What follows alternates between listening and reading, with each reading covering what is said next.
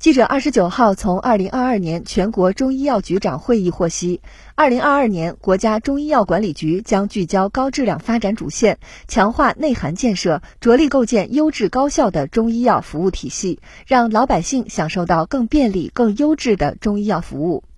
中医药在疾病预防、治疗、康复中具有独特优势。自二零一九年中共中央、国务院关于促进中医药传承创新发展的意见发布以来，中医药改革发展成绩显著，但仍一定程度存在高质量供给不够、发展特色不突出等问题。为此，二零二二年我国将采取系列举措，优化中医药健康服务供给。据了解，国家中医药管理局将深入实施中医药健康促进行动，提供覆盖全民和全生命周期的中医药健康服务。开展中医适宜技术防控儿童青少年近视试点，持续推进国家中医医学中心和区域中医医疗中心试点，开展中医康复中心遴选和建设，提升基层中医药服务能力，制定乡镇卫生院、社区卫生服务中心中医馆服务内涵建设标准，扩大重大疑难疾病中西医临床协作试点，形成五十个中西医结合诊疗方案。